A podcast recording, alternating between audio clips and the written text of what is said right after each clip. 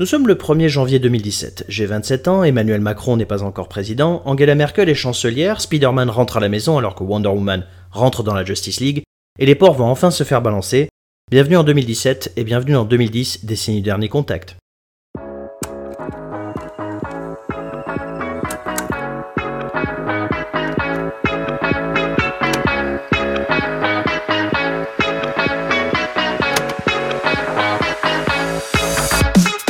Mesdames et messieurs, nous y sommes. 2017, l'année de la réélection d'Hollande. Non, pardon, de l'élection de Manuel Valls. Non, euh, pardon, d'Alain Juppé. Non, non, de François Fillon. Non, alors pardon, du mec qu'on connaissait même pas trois ans plus tôt. Ouais, voilà, c'est ça.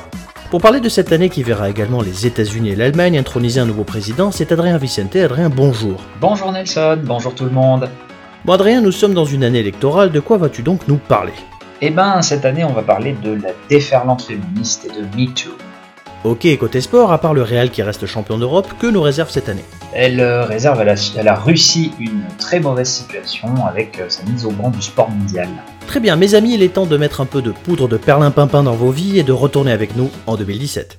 Adrien, en 2016, tu nous parlais crise politique en Amérique du Sud, au Royaume-Uni et aux États-Unis, et je tiens à préciser que cet épisode a été enregistré avant l'élection américaine de 2020, donc la crise est peut-être encore en cours. Qu'est-ce que nous réserve 2017 On peut pas vraiment faire pire, si? Alors on peut faire pire, mais ce sera pas cette année-là. Despacito, le tube de Luis Fonsi et Daddy Yankee explose les compteurs de YouTube avec 4 milliards et demi de vues à la fin 2017, 7 milliards à l'heure où on enregistre cet épisode. San sort un album simple, basique. La France découvre Aya Nakamura et dit adieu à Jeanne Moreau et Johnny Hallyday. Grosse hype chez les boursicoteurs avec le Bitcoin qui voit sa valeur multipliée par 10 L'Espagne vit sa pire crise depuis la mort de Franco en Catalogne, région dont les dirigeants indépendantistes tentent de faire sécession, ce qui leur vaudra de se retrouver en prison ou de devoir fuir à l'étranger. Le bipartisme français vole en éclats. À l'issue de la campagne présidentielle la plus folle de son histoire, la France choisit Emmanuel Macron, centriste de tout juste 39 ans, sans expérience d'élu, pour succéder à François Hollande. Et quelques 300 inconnus sont élus à l'Assemblée nationale pour donner la majorité absolue au président. Autre dynamiteur, Donald Trump devient président des États-Unis et désingue tous les consensus possibles et imaginables. Un décret anti-immigration, un concours de, virilité avec Kim Jong-un, le retrait de traités internationaux qui garantissaient un certain équilibre du monde, et le président, qui n'a cessé de virer des gens de son gouvernement, trouve qu'il y a, je cite, des gens très bien des deux côtés quand des suprémacistes blancs tuent une contre-manifestante. Les djihadistes continuent de tuer au Sinaï, à Istanbul, à Manchester et à Barcelone. Bachar el-Assad continue d'utiliser des armes chimiques. Alors 2017 une année aussi désastreuse que les deux précédentes? Non, parce que c'est le début d'une révolution mondiale. Le 5 octobre, le New York Times sort une longue enquête dans laquelle des dizaines d'actrices disent avoir subi harcèlement, agression sexuelle ou viol de la part de Harvey Weinstein, producteur tout-puissant d'Hollywood.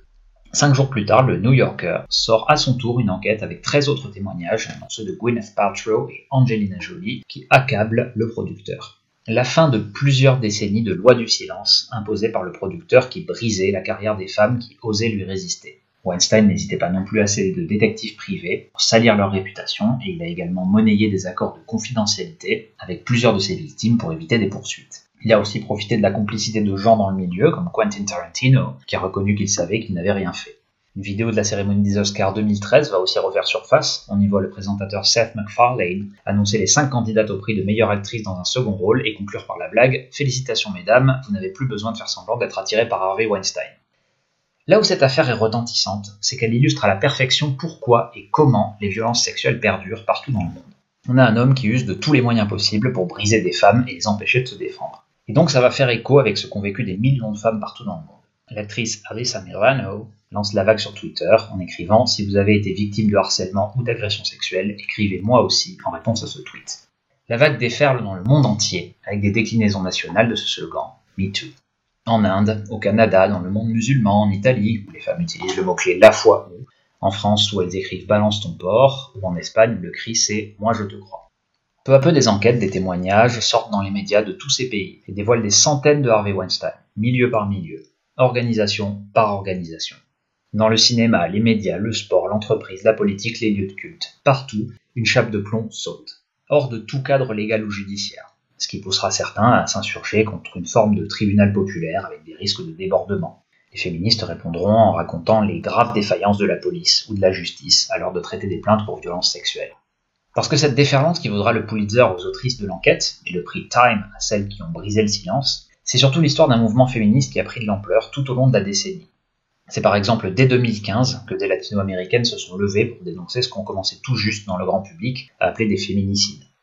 Leur cri de ralliement, ni una menos, pas une de moins. Ce sont aussi les réactions qui ont changé largement dans la politique française, entre l'arrestation pour viol en 2011 de Dominique Strauss-Kahn, quand l'immense majorité des observateurs, je dis bien observateurs, en riaient grassement ou criaient carrément à l'affabulation ou au complot. Ça a beaucoup changé avec les révélations sur Denis Baupin en 2016 qui ont majoritairement été crues, à défaut d'aboutir à une condamnation. C'est aussi début 2017 les marches des femmes en réaction à la prise de pouvoir de Donald Trump et sa misogynie outrancière. Un des plus gros mouvements protestataires jamais vus aux États-Unis. Alors bien sûr, il y a des résistances et pas des moindres. Les hommes mis en cause et leur soutien crient à une forme de cancel culture, se jugeant effacés par des accusations sans fondement judiciaire. Les femmes victimes de violences sexuelles vous diront de leur côté à quel point il est encore dur de faire sanctionner les agresseurs, que ce soit dans les entreprises, les organisations ou devant la police et la justice. Mais l'abcès est crevé, désormais les femmes parlent, et surtout, le plus important, on les écoute. Merci beaucoup Adrien. Comme nous ne pouvons toujours pas diffuser de musique via Anchor, voici 5 secondes de la chanson que nous aurions diffusée, qui était la sonnerie dans le premier lycée où j'ai travaillé. Voici 5 secondes de Shape of You d'Ed Sheeran.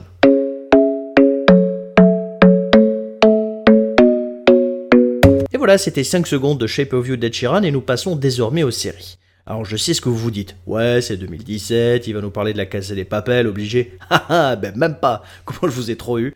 Bon, en vrai, je vais quand même mentionner la série Netflix qui t'a fait réviser tes fiches de LV2 espagnol et qui t'a fait surtout te poser une question.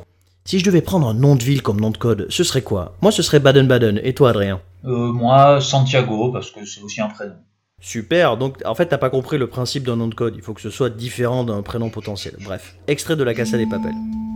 Me llamo Tokio. Pero cuando comenzó esta historia, no me llamaba así. Estoy buscando a gente que no tenga mucho que perder.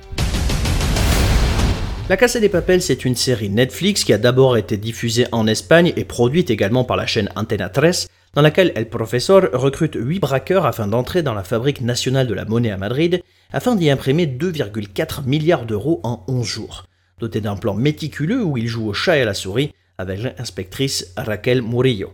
Dans les dystopies qui font d'autant plus peur après les élections de 2016, nous avons évidemment The Handmaid's Tale, avec en personnage principal Elizabeth Moss, qui s'est fait connaître dans Mad Men. I was asleep before. That's how we let it happen. When they slaughtered Congress, we didn't wake up. When they blamed terrorists and suspended the Constitution, we didn't wake up then either.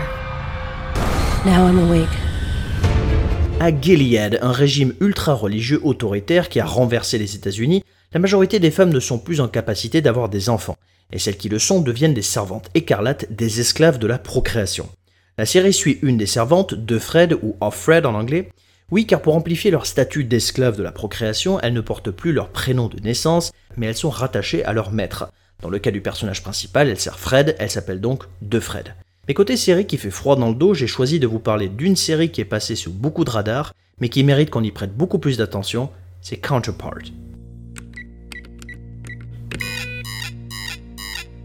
Have I done something wrong? Someone's walked in from the other side. The other side, I. Whatever you do, don't panic. Imaginez, vous vous réveillez un matin, vous vous rendez comme tous les jours à votre travail. Un travail dans lequel vous ne savez pas exactement ce que vous faites, puisque vous devez aller dans une pièce et communiquer à une personne en face de vous, séparée d'un plexiglas, des codes que vous ne comprenez même pas. Puis un jour, votre badge ne fonctionne plus, on vous emmène dans une pièce et on vous dit juste restez calme. Puis en face de vous, vous voyez vous, certes en plus décontracté et habillé différemment, mais c'est vous. On vous explique alors que suite à une expérience qui a mal tourné à la fin des années 80, deux univers parallèles ont été créés qui progressivement ont évolué dans des directions très différentes. Car si les deux univers étaient identiques au départ, chaque décision différente prise par quelqu'un de l'autre univers entraîne des changements globaux.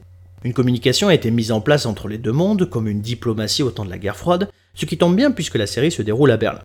Chaque monde se méfie de l'autre côté, et c'est avec l'arrivée de terroristes du monde parallèle au nôtre que notre personnage principal, interprété par J.K. Simmons, se voit obligé d'échanger sa place avec son alter ego qui va venir enquêter dans notre monde afin de trouver et de stopper ces terroristes. Alors certes la série est déjà assez tendue dans son synopsis de base, mais là où ça fait froid dans le dos quand on la regarde en 2020, c'est que dans le monde parallèle, il y a eu une terrible épidémie de grippe mystérieuse qui a tué 7% de la population mondiale et qui pousse beaucoup de gens à porter des masques et à rester chez eux. On peut notamment voir dans la série au cinéma une campagne de pub où l'on demande aux gens de signaler toute personne contaminée et que si on tente de cacher l'infection d'un proche, on risque une peine de prison. Les deux saisons de Counterpart sont disponibles en France sur OCS. Alors je l'ai regardé pendant le dernier confinement, c'était pas la joie, mais ça vaut largement le coup. On passe désormais à notre deuxième pause musicale de 5 secondes et voici 5 secondes de dommages de Big Flo et Oli. Ah, il aurait dû y aller, il aurait dû le faire. C'était 5 secondes de dommages et on passe tout de suite au sport. Adrien, il s'est passé quoi côté sportif en 2017 En 2017, Paris récupère enfin l'organisation des Jeux Olympiques pour 2024 et la France celle de la Coupe du Monde de rugby en 2023.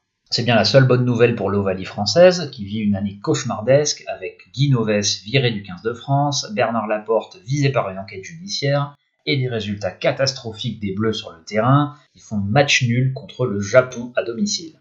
La Nouvelle-Zélande de son côté continue d'écraser le rugby, chez les femmes aussi, avec les Black Ferns qui remportent la Coupe du Monde. Autre monument de son sport, François Gabard explose le record du Tour du Monde à la voile en solitaire, 42 jours. Le monde du basket assiste à la percée de Yanis Antetokounmpo, l'ailier de Milwaukee aux statistiques hallucinantes. Et si vous trouviez qu'il y avait trop d'argent dans le foot, le PSG vous montrera qu'il peut y en avoir encore plus. Le club claque 222 millions d'euros pour Neymar et 180 millions pour Kylian Mbappé, prodigieux attaquant qui a permis à Monaco de contester une année la suprématie parisienne sur la Ligue 1. Le foot français, de son côté, pleure les disparitions de Raymond Coppa et Loulou Nicolas. 2017, c'est l'année de la revanche pour les papis du tennis, Federer et Nadal, qui reviennent au sommet. Le papy qui en revanche a raté son retour et tire sa référence, c'est Usain Bolt, qui laisse un grand vide dans l'athlétisme mondial. Puisqu'on parle d'athlétisme, c'est de ce sport qu'est parti l'énorme scandale que la Russie se prend dans la tronche en cette année. En 2017, le pays est exclu des Jeux olympiques d'hiver de l'année suivante, à Pyeongchang, en Corée du Sud, pour avoir mis sur pied un système colossal de dopage d'État. On va y plonger ensemble. Tout ça, ça a commencé en 2014 avec la spécialiste du 800 mètres Yulia Stepanova, suspendue pour dopage, qui raconte dans un documentaire allemand comment la Russie fournit des substances à ses sportifs de manière systématique. La bombe est lâchée. Elle aboutit fin 2015 à un rapport de l'IAAF, la Fédération internationale d'athlétisme, qui décrit, je cite, une culture profondément enracinée de la tricherie dans l'athlétisme russe. Le texte pointe preuve à l'appui l'immense système de dopage organisé qui a permis à la Russie de rafler des médailles aux Jeux olympiques. Ni une ni deux, voilà qu'il est interdit à la Russie de concourir en athlétisme aux JO de Rio. En 2016, ça se corse avec le rapport du Canadien Richard McLaren, des centaines de pages qui prouvent que les Russes ne se dopaient pas qu'en athlétisme. On y apprend par exemple que les services secrets russes, le FSB, utilisaient un trou de souris dans le labo de Sochi pendant les JO de 2014, l'hiver, pour échanger des échantillons d'urine. Il remplaçait les échantillons sales par d'autres, préalablement constitués à Moscou avant le départ des sportifs. Ils y rajoutaient même des traces de sel ou de café soluble pour les rendre plus crédibles. L'histoire est digne d'un film d'espionnage, dont le personnage clé s'appelle Grigory Rodchenkov. Directeur du labo de l'Agence mondiale antidopage à Moscou, c'est, selon le premier rapport de l'IAF, lui le cerveau du programme de dopage russe. C'est lui qui préparait les produits dopants et faisait intervertir les échantillons d'urine. Bien sûr, quelques jours après les révélations, il perd son travail et son labo est fermé. Des contacts lui disent que le FSB prépare son suicide, entre guillemets. Heureusement, il est en contact avec un réalisateur états-unien qui préparait un documentaire sur le dopage, ce qui lui permet de se faire acheter un billet d'avion pour Los Angeles, où il arrive avec un disque dur bourré de preuves, lesquelles permettront, dans un climat de guerre froide, de documenter le dopage des sportifs russes à partir de 2011. La Russie, après ses Jeux olympiques d'hiver de Vancouver ratés, avait décidé qu'elle devait rehausser ses performances, et c'est de là que serait parti ce programme de dopage. Rodchenkov vit aujourd'hui quelque part aux États-Unis sous une fausse identité. La lanceuse d'alerte Stepanova aussi a fui la Russie pour finalement s'installer aux États-Unis dans un endroit tenu secret. Résultat, la Russie se retrouve mise au banc du sport mondial. Le comité international olympique, très clément, autorise une partie de la délégation russe à participer au JO de Rio en 2016, mais pas son homologue paralympique, qui elle exclut tous les Russes. Certains sportifs russes obtiennent quand même le droit de concourir au JO d'hiver de 2018, sous une bannière neutre cette fois, et deux se font encore gauler pour dopage, dont un tu ne devineras jamais Nelson dans quel sport. Euh, en curling? En curling, Oh, exactement. Sérieusement, se doper pour faire du curling, c'est aussi absurde que ça en a l'air. Et en 2019, les Russes qui commençaient à être réintégrés dans le sport mondial, notamment par le comité paralympique, se font de nouveau gauler. L'Agence mondiale antidopage leur avait réclamé les données brutes de leur laboratoire pour enquêter de manière indépendante et sanctionner les sportifs concernés. Bah devine quoi? Mais oui, les données brutes aussi avaient été charcutées par les Russes avant transmission à l'Agence mondiale antidopage, ce que n'ont pas manqué de relever les informaticiens. Alors avec ça, on voit mal comment il pourrait être de la partie à Tokyo. Surtout pour Vladimir Poutine, c'est un gros coup dur. Tant son pays, dans la lignée de ce que faisait l'URSS en son temps, a utilisé le sport comme instrument de fierté nationale. Les années 2010, avec l'organisation pour la première fois sur le territoire russe des Jeux olympiques d'hiver et de la Coupe du monde de foot, ça devait être un triomphe. Ça a finalement été une belle débandade. Merci Adrien, et on passe désormais à la chronique cinéma. Alors comme toujours, 2017 a eu son lot de blockbusters américains, mais pour cette année, j'ai envie de parler film poétique français en vous parlant de Au revoir là-haut. Pour avoir déclenché la guerre, pour avoir aimé la faire, pour en avoir profité, Je ne veux pas être éclaboussé par vos combines. D'affaires, pas de vertu. vous êtes tous condamnés à mort. Alors au revoir là-haut, je vais en parler assez librement en me détachant de mes fiches, parce que tout simplement j'ai envie d'en parler avec le cœur, parce que ce film il va vous prendre non seulement au trip, mais aussi au cœur. C'est pour ça que je vais éviter de vous le divulgacher le plus possible, et je vous demande de foncer le voir. Alors, pour l'histoire de base, ce sont deux hommes, Albert et Edouard, qui sont interprétés par Albert Dupontel et Nawel Pérez Biscayart, et ils survivent tous les deux la Grande Guerre, mais la question qui va se poser, c'est surtout comment est-ce qu'ils vont vivre l'après-guerre. Surtout que le plus gros problème, c'est que Edouard, de son côté, est une gueule cassée. Il va cacher justement son visage avec des masques de sa propre création. Sa gueule est tellement déformée d'ailleurs qu'il refuse d'aller revoir sa famille. Et d'ailleurs, on a un moment très euh, parlant et très poétique parce que on a le père qui régulièrement regarde des photos de son fils qu'il n'a pas vu et qu'il présume être mort. Et on voit bien que la photo est tellement claire qu'on ne voit pas bien le bas de son visage, ce qui vient amplifier justement le côté gueule cassée de Edouard. Les deux décident alors de monter euh, une escroquerie pour se faire un peu d'argent en vendant aux communes des faux monuments aux morts. Et c'est là que ça devient très très intéressant, parce que ce film, il va être euh, très parlant sous trois aspects. Le premier aspect, c'est la question des années folles. Est-ce que vraiment c'était des années folles pour tout le monde? Eh bien non, et ça se voit d'ailleurs même vis-à-vis des survivants de la Première Guerre mondiale. D'un côté, justement, vous avez des petits soldats comme Albert et Édouard, qui ont certes survécu à une des plus grandes tragédies euh, de l'histoire de l'humanité, mais qui néanmoins se sentent complètement abandonnés et qui vont être complètement mis de côté. À côté de ça, on a des chefs va en guerre qui, eux, par contre, profitent des grandes fêtes. On a notamment un personnage comme Laurent Lafitte, qui lui, non seulement était un des supérieurs de Albert Édouard, mais qui ensuite, la guerre passée, est toujours supérieur à eux dans la société, et il va même d'ailleurs profiter de son statut de commandant de guerre pour arriver à euh, s'infiltrer dans la haute société euh, française. Il va d'ailleurs lui aussi monter plusieurs escroqueries, et ce qui est très intéressant, c'est qu'on le voit un moment dans le film, sauter et danser euh, de tombeau en tombeau, ce qui a une double signification, non seulement parce qu'il exprime sa joie d'une façon extrêmement morbide, mais aussi parce que ben, il profite de son statut justement de quelqu'un qui a envoyé euh, des centaines de personnes à la mort euh, pour s'enrichir. Le deuxième aspect dont on peut parler justement, ben, c'est ce que je disais tout à l'heure, c'est la question des soldats de l'après-guerre.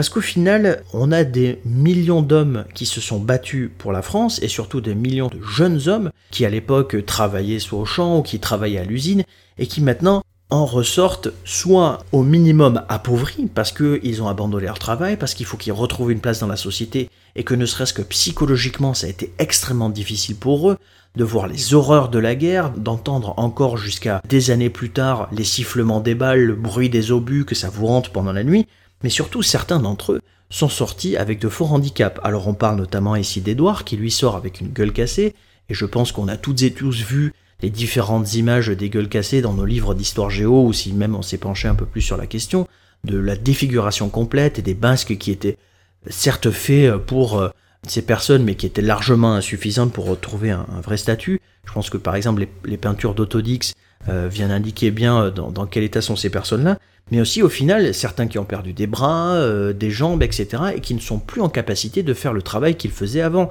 Et comme nous sommes dans une République française qui n'a pas encore le système de sécurité sociale comme à l'heure actuelle, il y en a beaucoup qui vont se retrouver à la rue sans le moindre sou et qui ont absolument tout perdu. Certes, ils sont encore en vie, Mais la question au final pour eux, ça va être comment survivre cet après? Et ils vont quand même être face à de grandes difficultés pour survivre dans une société entre guillemets de paix.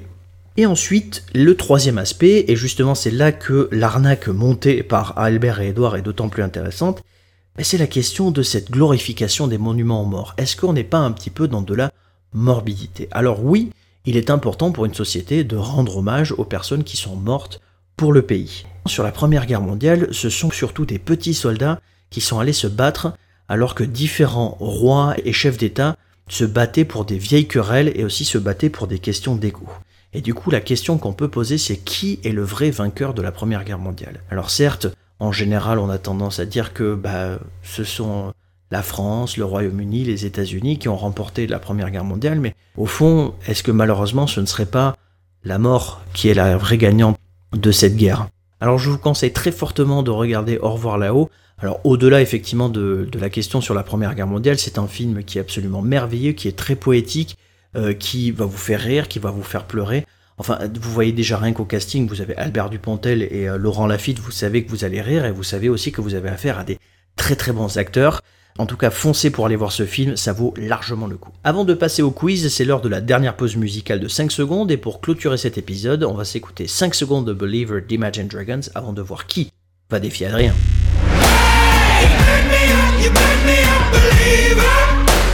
Et on passe tout de suite au quiz et cette semaine pour affronter Adrien, on a Christophe. Bonsoir Christophe. Bonsoir, je suis timide. Euh, non, c'est Christophe ton prénom, pas timide. Euh, donc Christophe, Adrien reste sur une mauvaise passe. Est-ce que tu penses que tu vas la prolonger? J'ai la ferme intention d'y contribuer. Si elle s'arrête ce soir, ce sera sur mon corps.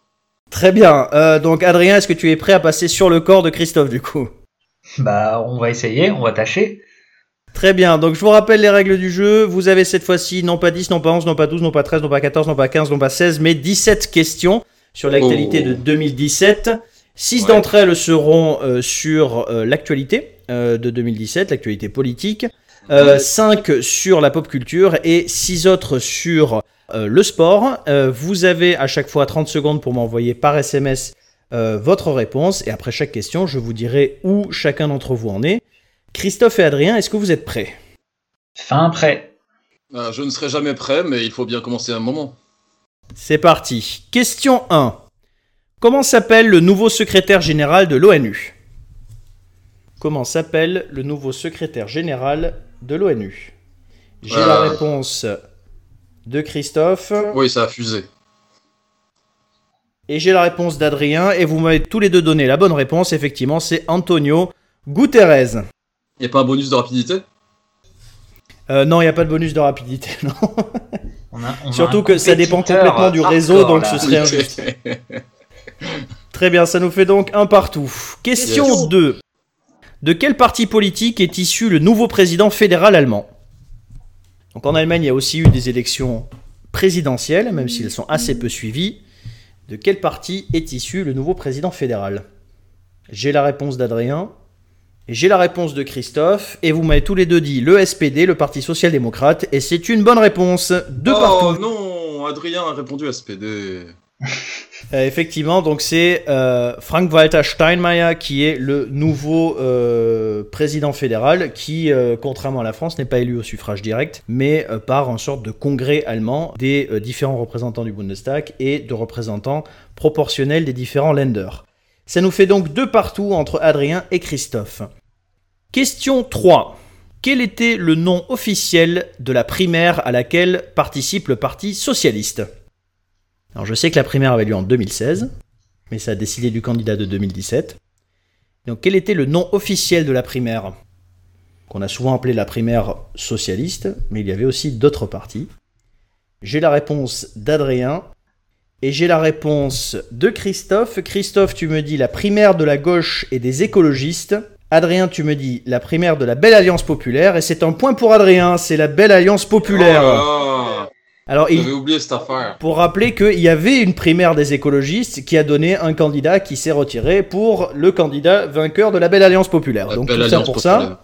Magnifique. Voilà, c'était euh, un très beau nom et d'ailleurs la Belle Alliance Populaire a fait aussi un très beau score à la fin. Euh, ça nous fait donc 3 à 2 pour Adrien contre Christophe. Question 4. Combien de voix manquait-il à François Fillon pour aller au deuxième tour de la présidentielle à 50 000 voix près? Hmm. Combien de voix manquait-il à François Fillon pour aller au deuxième tour de la présidentielle à 50 000 près? Et après, je vous pose la même question pour Jacques Cheminade. ah, d'accord. Euh, C'est pas vrai, bien sûr. Attendez.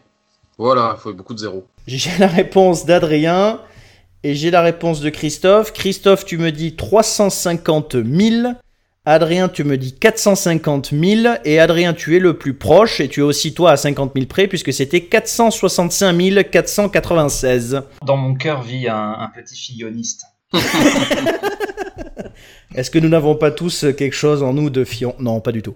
À 600 000 voix près. Ça nous fait donc... euh, Non, là du coup c'est à 450 000 près. Euh, ça nous fait donc 4 à 2 pour Adrien contre Christophe. Bravo. Question 5. Quel est le nom que porte le groupe des députés de droite qui sont toujours adhérents aux républicains mais qui soutiennent le gouvernement? Donc quel nom porte le groupe des députés de droite toujours adhérents aux républicains mais qui soutiennent le gouvernement? J'ai la réponse de Christophe et j'ai la réponse d'Adrien. Effectivement, ce sont les républicains constructifs. Parce qu'apparemment, rejoindre notre parti, c'est être constructif. On a tous un cœur de constructif euh, aussi. J'espère que tu nous écoutes, Solaire. On t'aime. On a tous quelque chose de la belle alliance populaire et des constructifs. La belle alliance constructive? Ça nous fait donc 5 à 3 pour Adrien. Question 6 et donc dernière question politique. Pourquoi pouvait-on dire en 2017 que Theresa May a fait une Chirac? Donc en 2017, certains ont dit que Theresa May a fait une Chirac. Pourquoi? Hein, Il me faut une réponse précise. Hein. Allez. J'ai vos deux réponses et effectivement, elle avait une majorité qu'elle a perdue après avoir convoqué de nouvelles élections. Vous avez tous les deux le point. Oh là là, mais il est, euh, il fait un perfect, Adrien, là. Il est on fire. Ça nous... Ah ouais, non, mais là, je pense qu'il est vexé euh, des, des trois dernières parties. Et là, on l'arrête plus maintenant, là. Euh, Alors Ça nous moi fait aussi, je vais 6 à faire une 4, Chirac, euh, ne nous emballons pas, il faut froide pour observer, tout ça. Ça nous fait donc 6 à 4 pour Adrien contre Christophe. Et on passe désormais aux questions de pop culture. Quel premier ministre britannique... Quel premier ministre britannique donne son nom à un épisode de la série Sherlock?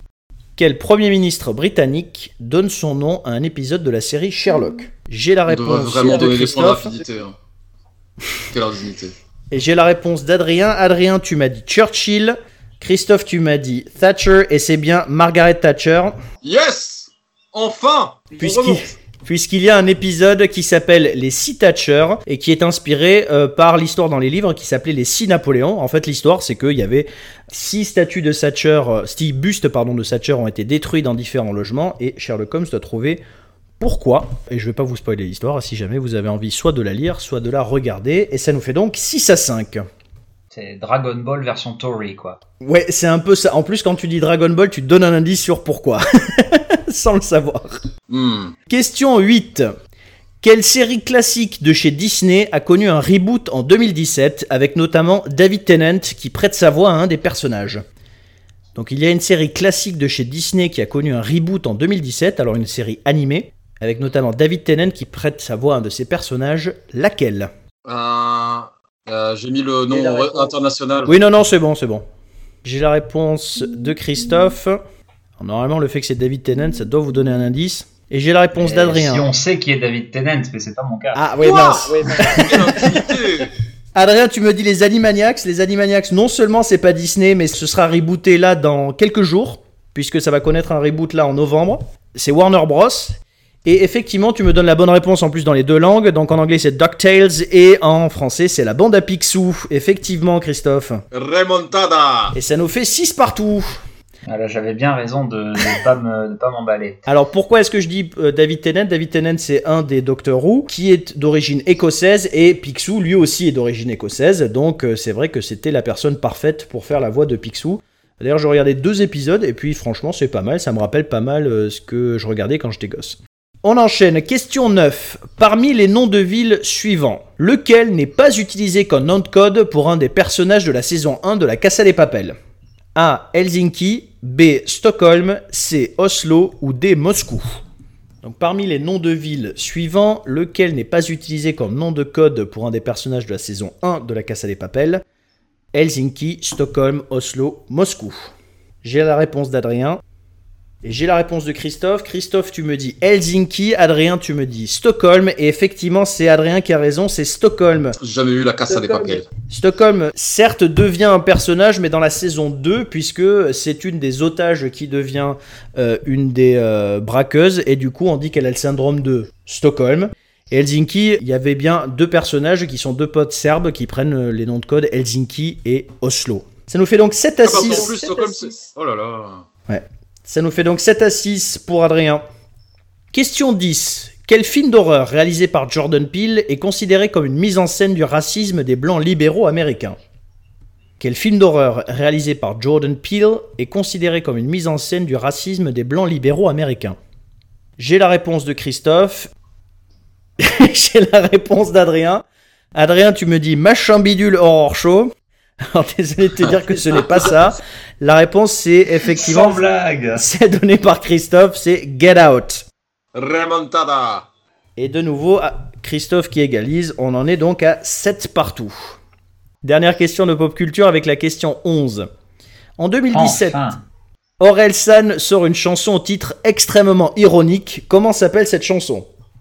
En 2017, Orelsan sort une chanson au titre extrêmement ironique. Comment s'appelle cette chanson?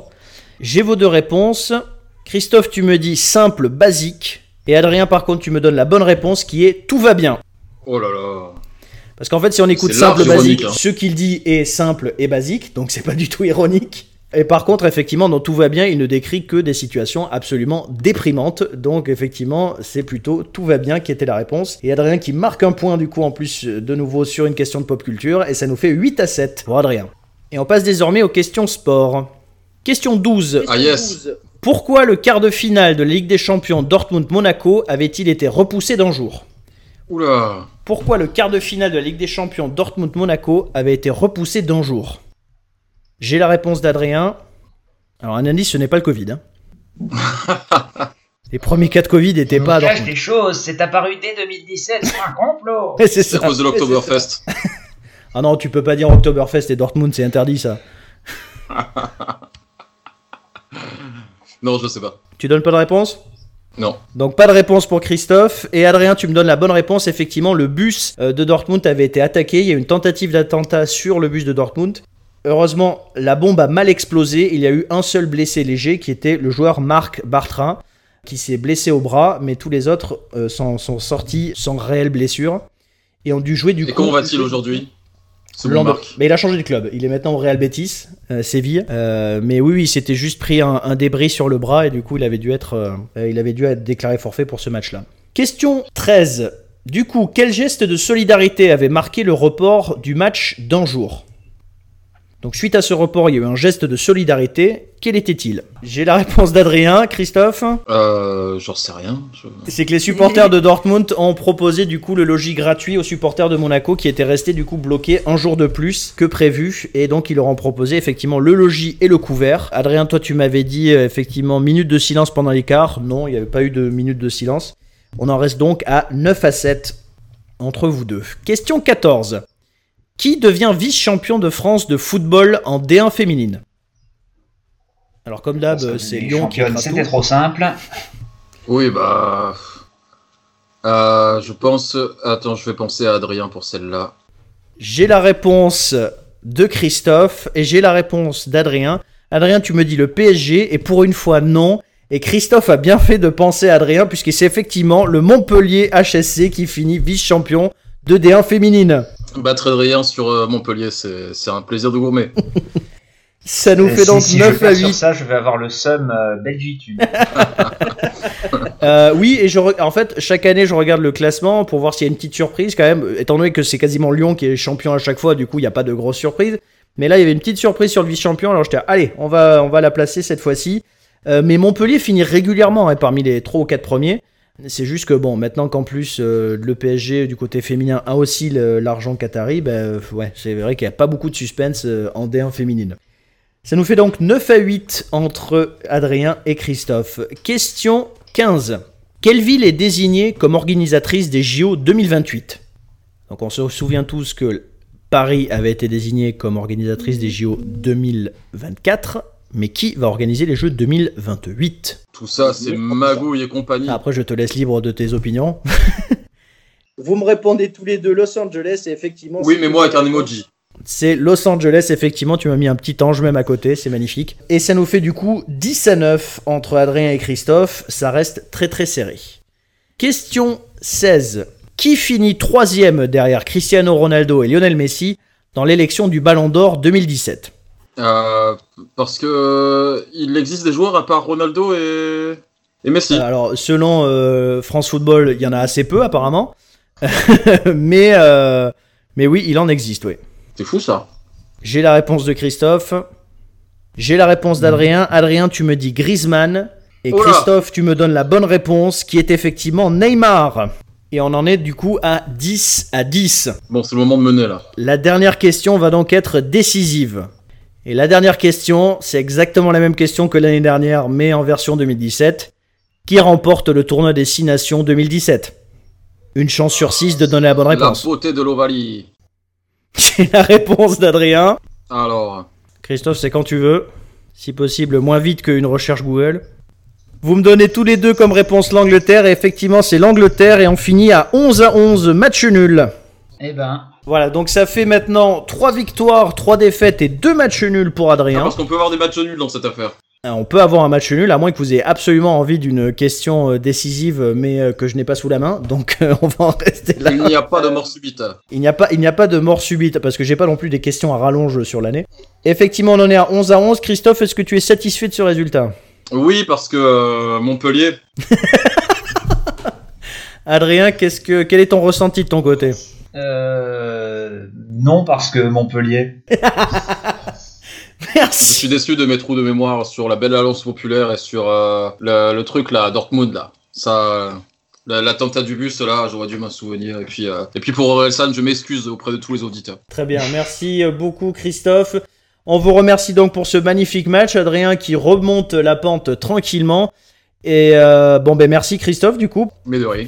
Et puis Adrien, je te remercie également pour cet épisode. Eh ben, merci à toi Nelson, merci Christophe d'être venu, euh, et à l'année prochaine. À l'année prochaine.